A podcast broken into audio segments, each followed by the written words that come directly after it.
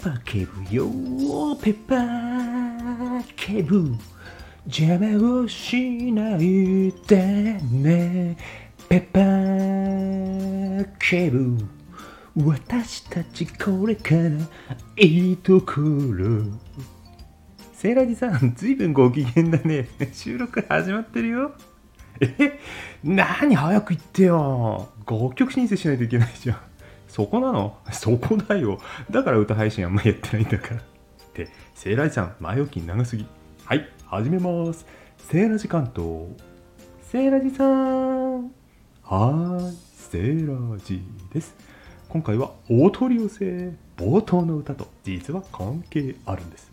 それもそのはず。だって商品名がペッパー警部いいよ。何それセーラジさん。そんな冗談みたいなこと言って。いやいやいやいやいや冗談じゃないんだってば。どうせ俺が言ったって信じないだろうから証拠写真撮っとくよ。バチリ。あ本当だ。でも警部がそうそうなんです。警部は警部でもこの警部は北海道の警部。そう警部じゃないですよ。何言ってんのセーラジさん昼間か お察しの良い方お分かりいただけましたか？警部の警は鮭。部。部は舞うですよ。鮭が舞う。北海道っぽいその漢字ね。二文字を音読みした警部なんです。ナイスなネーミングだと思いませんか？そしてペッパーはその名の通り胡椒。でセイライさんそれ美味しいの？よーくぞ聞いてくれました。今日は本当に前置き長いです。これはお問い寄せしてでも絶対ね当てたいつまみ。当てたいつまみ？何当てんだ？みたいな。酒の当てにしたいつまみ。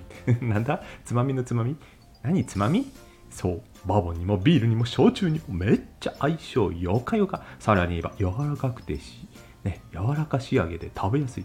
過度な、ね、噛み応えと水分量。